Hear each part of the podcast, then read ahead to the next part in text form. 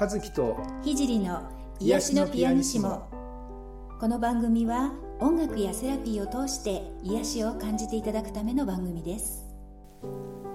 えー、皆さんこんにちは。ピアニストの渡辺和樹です。こんにちは。現実的スピリチュアルセラピストの菊山聖です。はい、はい、相変わらず暑い毎日が続きますね。はい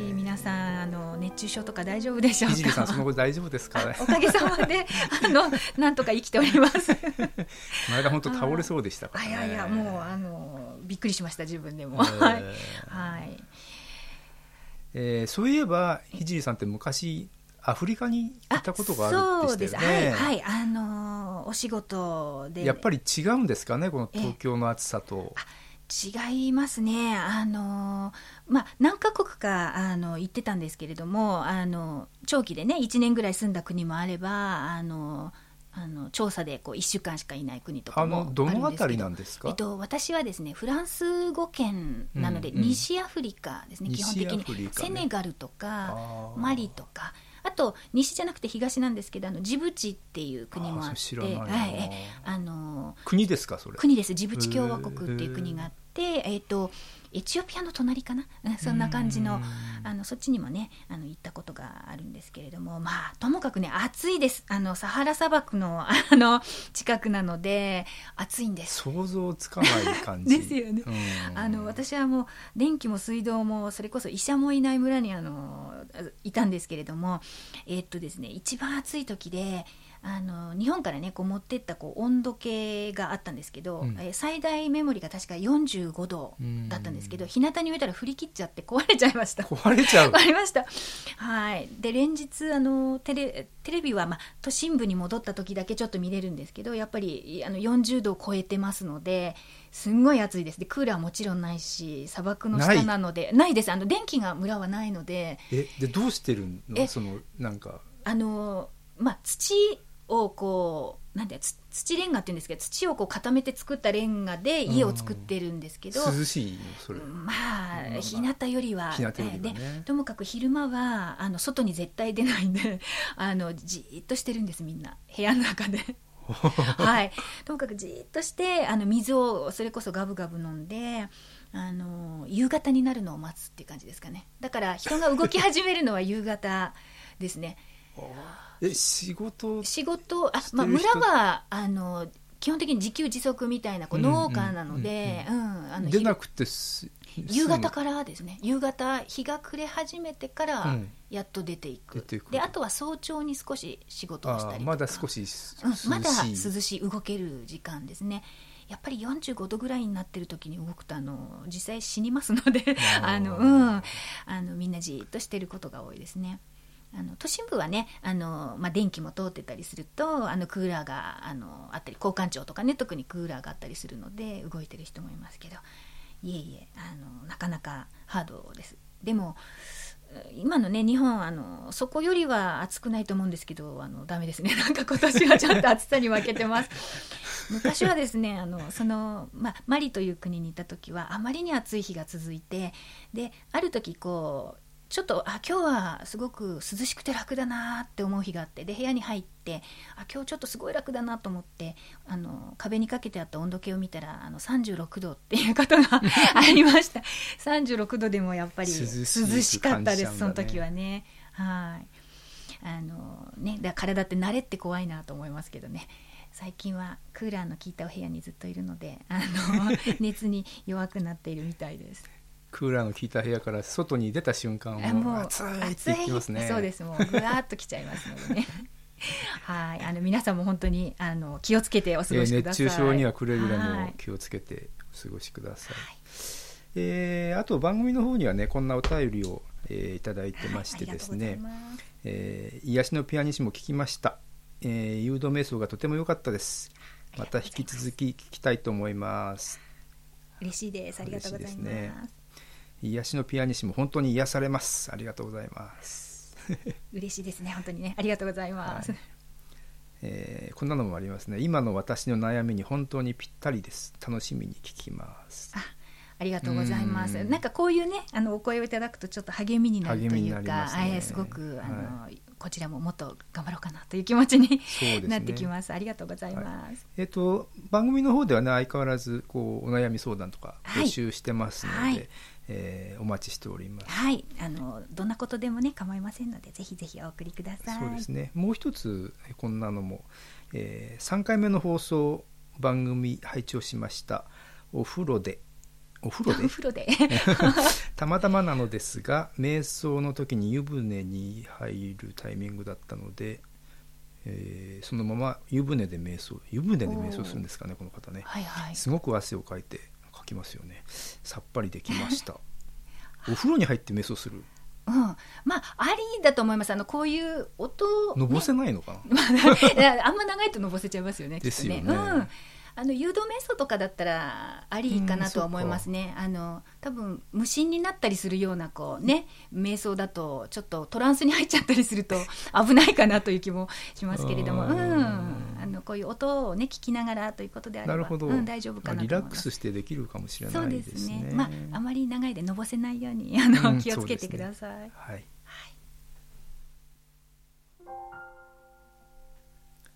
はい。それではですね今回もお悩み相談行ってみたいと思いますが、はい、えー、なかなか今回ディープな。お悩みになってきましてはい、はい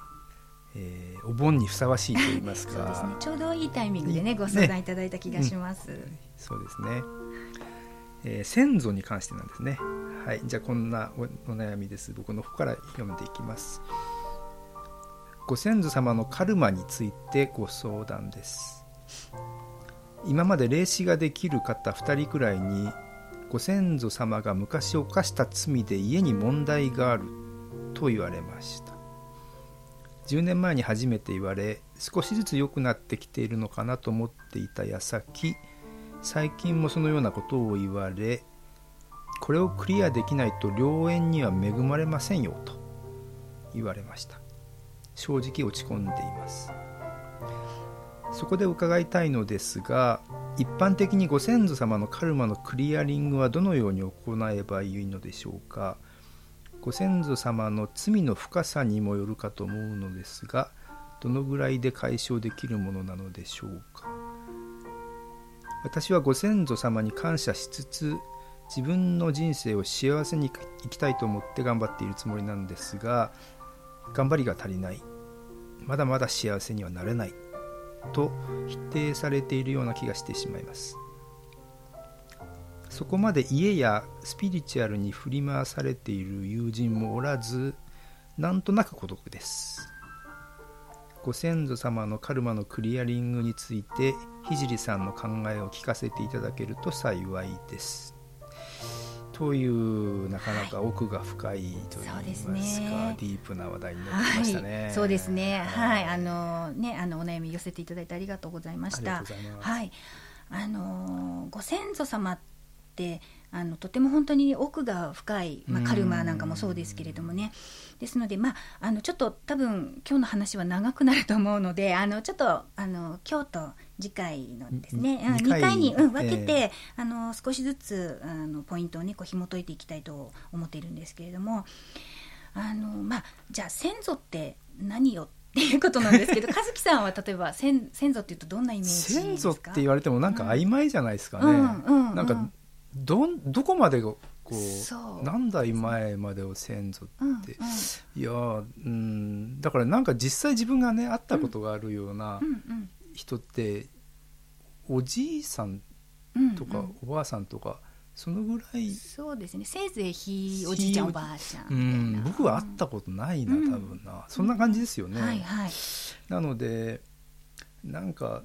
うん先祖様って言われてもなんかちょっとピンとこない感じですかね。そうですね。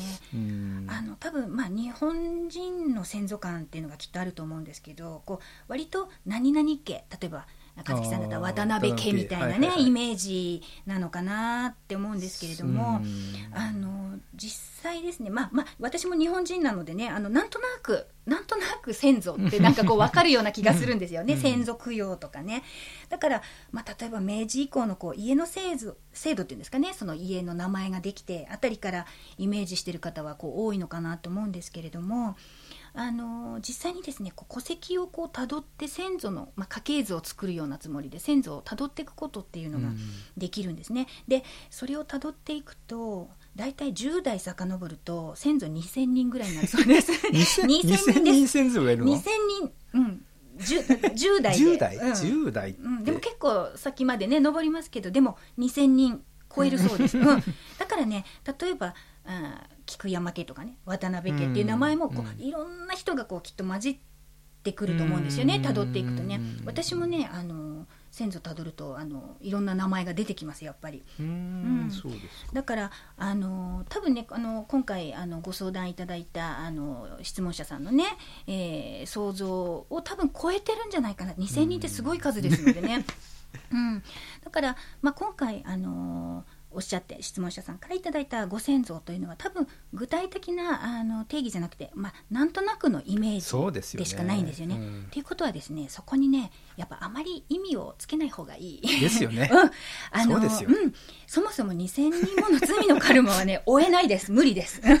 うん、どんな人がいるんですか？その2000人の間ねねそうなんです。何をやらかした人がいる2000年あるとやっぱりこう戦争とかもあってねこう人を殺めているとかっていう方もその本人が別にやりたくてやってるのではなくてもこう時代的にねせざるを得なかったとかもういろんなことがやっぱり出てきちゃう。ですから基本的にはあの先祖のカルマっていうのはあんまり気にしなくていいです。で気にするとあの波動の法則でそれがねやっぱり現実になってきてしまうんですね。で例えばですねあの何代か前の誰かがじゃあこういう罪を犯したっていうのがあるとするならばそれはですね基本的にその人が生まれ変わった時に個人的に解決すべき問題なんですね、うん、だから子孫だからといってかぶる必要はあの全くありません本当に、うん、で、まあ、そもそもあの魂っていうのはこう肉体的なねそういう血筋物理的な血筋とはまた違ったグループで魂のグループっていうのがまああると言われてるんですね。ですから例えばあのいわゆる守護霊とか守護存在っていうのは必ずしも先祖がついているわけではないんですね。だからあの、まあ、先祖様がついている時もありますけれども地図的には全く関係のない外国の人とかね あのそういう方があの守護存在としてついている場合もあのすごく多いです、うん、だからあまり気にしなくていい。で多くの魂はねあの生まれ変わってあの何らかの形でね過去の生産をしているんですよね、うん、だから先祖の罪もその方ご自身が生まれ変わった時に生産するものである。で自分ではない魂のカルマを基本的に背負うことはあのやっぱりできませんのでっていうのは自分はあの自分のカルマをね 言い方を変えると背負ってるわけですだから自分は自分が今世やらなきゃいけないものっていうのがあるのであのあまり先祖のその罪があのクリアになってないから自分がうまうまく例えば今回でしたら、えっと、良縁がねあーそうですねっていうふうになってますけどそういうふうにはねあの思わないでください。であの逆にですねあの良縁に恵まれないというんでしたらばそれはねご先祖じゃなくて自分のカルマですね。そうですね そうただねまあエネルギーってあの共鳴したものが集まるのでもしかしたらその自分の先祖にあたる人も自分と同じような何か問題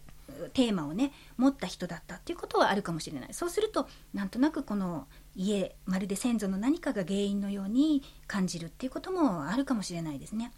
でも基本的に自分の人生の問題は、えー、自分のカルマですね。だからまずはあの自分のカルマをクリアにしていくっていうことの方が、えー、どっちかっていうとこう強くあの意識をしていかないといけないかなと思います。とはいえですねあの現実問題として家のカルマね、家のカルマ的なものが全くないかっていうとあのそうとはやっぱり言えないんですね。例えばあの昔隣の家からこう恨まれてたみたいなことでねこう家を呪われているとかこう呪詛みたいなことがねあったりしますのであの実際にそういうことでなんとなくこうなんとか家この人のお家はこういうふうになっていくっていうようなことはまあ実際はやっぱりないとは言えないですね。多分あのあのそういうのを感じてらっしゃる方もねいらっしゃるかもしれないですね。で私もですね実は個人的なあの、まあ、お友達にですねあのちょっと地方の方なんですけれどもその人のお家ではこう家を建て直すと長男が必ず死ぬっていう あのっていうお家があったんですね。でそれ私のその、まあ、お友達は長男だったのででそのご実家が今度家を建て直すと。で俺死ぬのかなって言ってすっごい怖がっていたっていうケースがあっ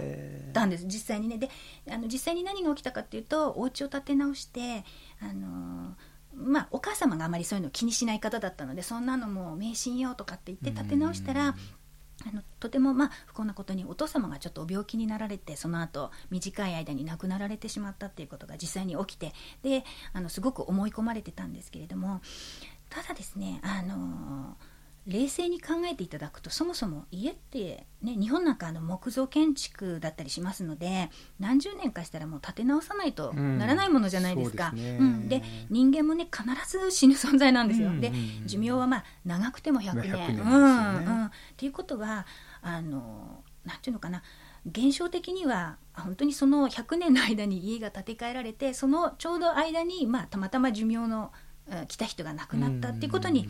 過ぎないわけですね、だから必要以上にあのわざわざカルマ的な意味をねそこにつける必要はない。であのエネルギーの世界っていうのはこう意図した通りに動いてしまうのであのそういうふうに家を立て直したら長男が死ぬみたいに決めて、ね、決めあの思い込んでしまうとそういうふうにこう逆にそういうふうなタイミングで物事がこう成就していくように動いていくそうするとあやっぱりカルマなんだみたいな感じでこう思い込みがより強くなってくるっていうようなねことが起きてきます。あのさらにねそれを後世に伝えるためにこう自分でわざわざすり込んでいくようなねことになってしまいますのでまあそういうふうにすり込んで思い込んでいくっていう意識こそがあのカルマともね、えー、言えるんだと思います。ですからあの先祖の罪というイメージをね作ってそれを解消しないと幸せになれないっていうふうに思っていると本当にやっぱりそれはあのそういうふうに見えるように現実がこう動いていってしまうっていうことですね。うん、自分で自分に、まあ、思考の限界カルマを設けてしまっているということなんですね。で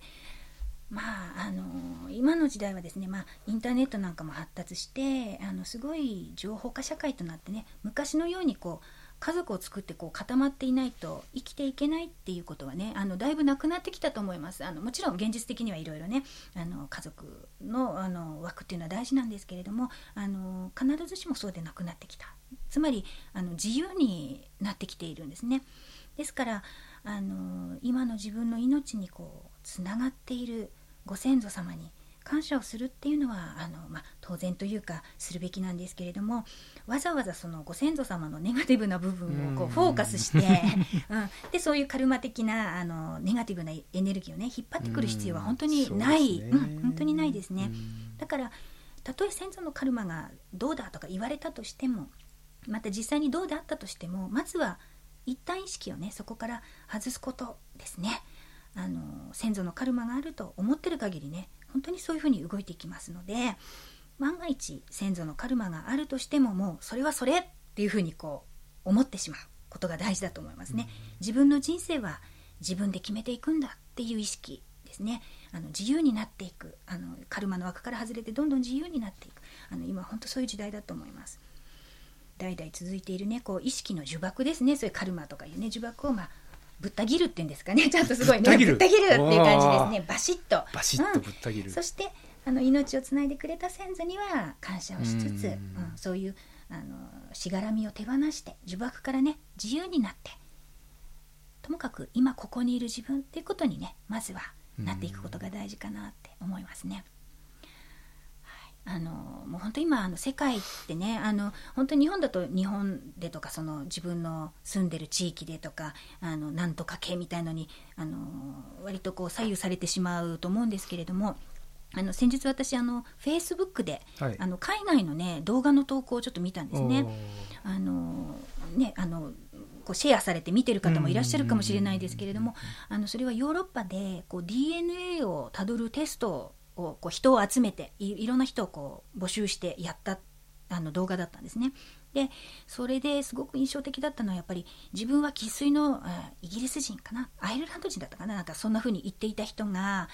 あの DNA のテストを通して実は複数の民族の DNA を持っているっていうことが分かった。うん、で中にはですねそのテストを受けて全く違う国の人だったのに実は DNA 的には親戚だったっていうのもあの実例としてねあのあったんですねであのそこにいるメンバーがこう涙を流してこう抱き合ったりしてるのを見ましたけれどもあの本当に人のつながりってどういうふうにつながってるかってあの多分私たちのこう想像を超えたねさっき最初にあの先祖が2,000人っていう話もしましたけれども そういうふうに自分のこう、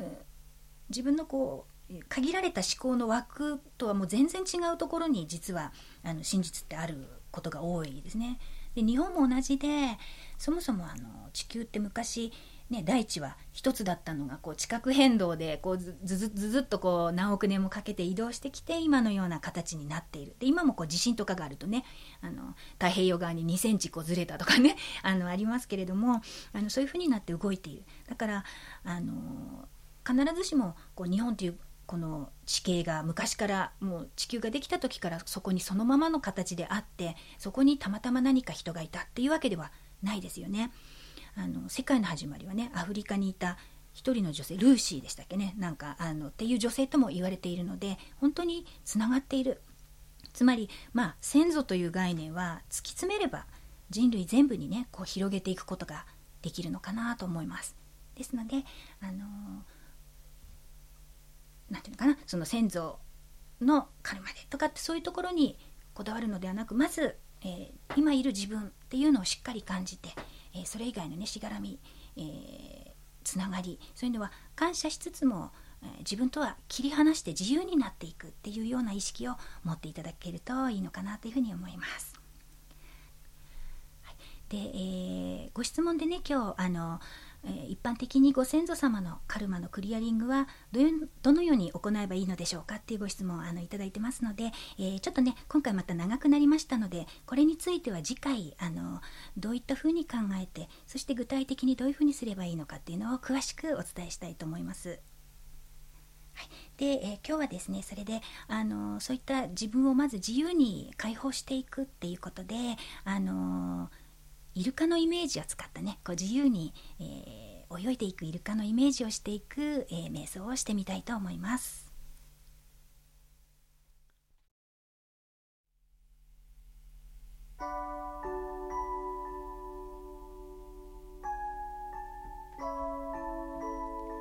まず姿勢を整えましょう椅子に座ったりあぐらをかいたりまたは床に横になっても構いません。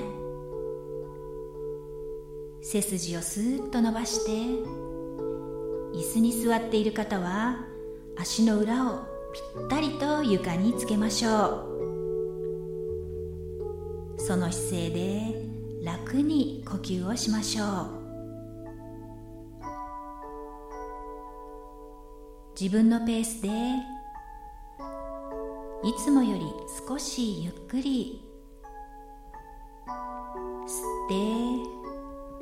吐いて呼吸をしましょう。息を吐くたびに体にたまったいらないものや心の中にあるモヤモヤしたものが吐く息と一緒にどんどん出ていきます。そして体が楽になっていきます。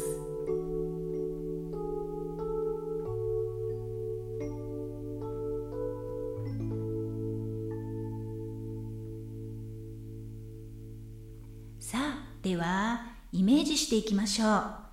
今日はイルカになって広い海の中を自分の思い通りに自由に泳いでみましょう。まず自分は海の中を泳ぐイルカだとイメージしてみましょう。イルカであるあなたは水の中を自由自在に動き回ることができます。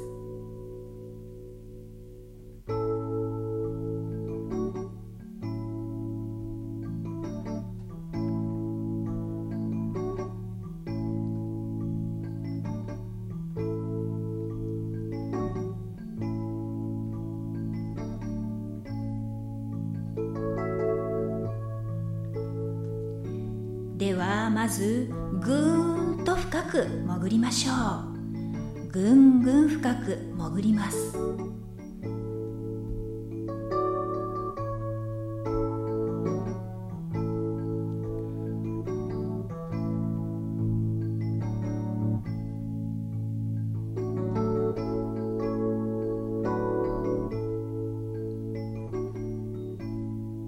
深く深く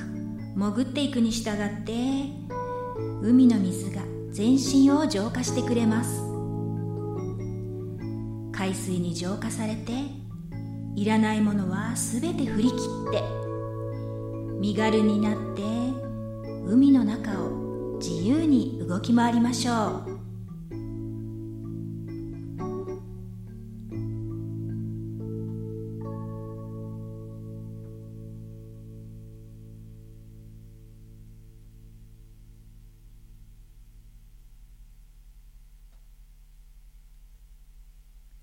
次に今度は水面に向かってぐーんと登っていきましょう。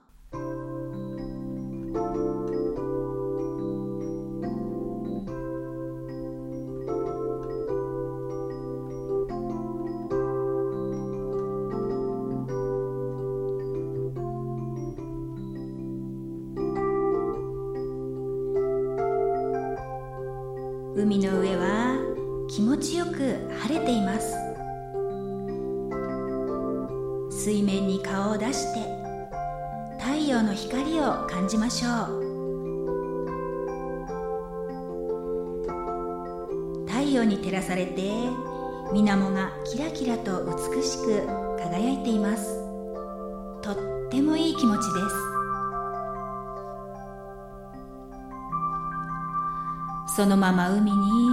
ゆらゆらと気持ちよく漂いましょう。海の中に漂っていると自分の中に溜まっていたいらないものネガティブなものが海水にどんどん流れ出て浄化され消えていきます。心も体もどんどん軽くなってきました。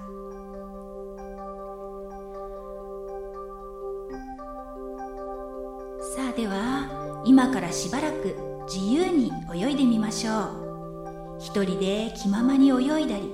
仲間と一緒に泳いだり波間に漂ったり自分の好きなように自由に泳ぎましょう。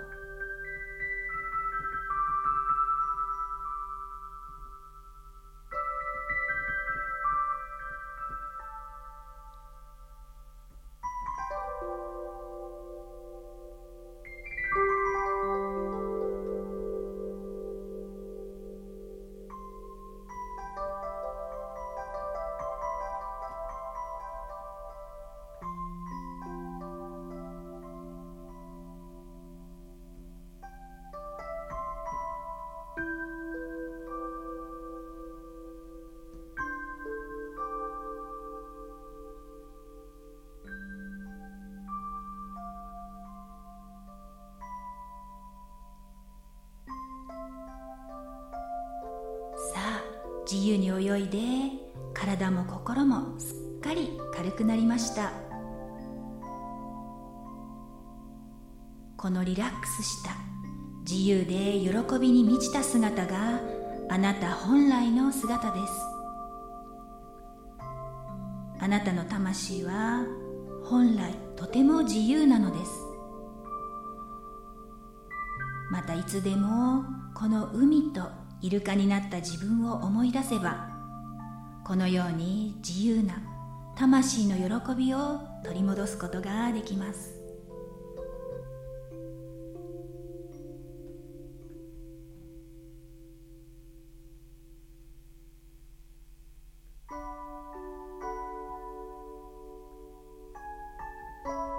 それでは体に意識を戻しましょう。まず手首と足首を回しましょう。次に両手の指を組んでうーんと伸びをしましょう。さあ目を開けてこれで瞑想は終了です。しっかりと自分の肉体を感じて現実の世界に戻っていきましょう。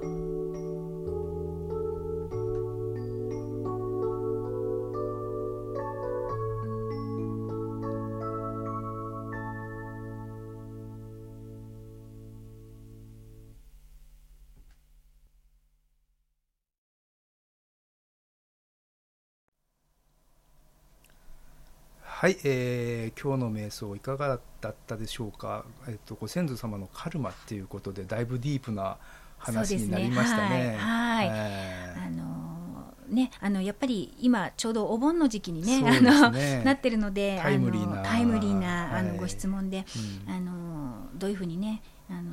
ご先祖について思えばいいのかって考えてらっしゃる方ねきっと多いと思うのでまたあの来週もね引き続きあのこの話題についてお話ししていきたいと思っています。はい、で、えっと、次回は、えっと、8月9日木曜日の、えー、夕方18時からですね、はい、えー、9回目の配信になりますけれども、はい、はい。和樹さんなんか夏休みを取られる僕もあの、はい、お盆休みをね、はい、えー、取らせていただこうと思ってですね、ええ、うん多分そうだな。2週間2週間まで取れるかどうか分かんないけどまあ、10日は少しのんびりいいですね。してちょっといろいろ遊びに行こうかなと思ったりもしてます。いいですね。またあのいろいろ遊びにとお話も 聞かせていただけたらと思いますね、あのまたいろいろパワースポットなんかも行ってみたいんだけど、はい、あのまたこの番組の方でも、ええ、引き続きそのパワースポット情報なんかもね、ね、お待ちしておりますので、はい、ぜひぜひここいいよっていうのがあったら、はい、よろしくお願いします。はい、教えてください。はい、はい、では、えー、次回もまたお楽しみに。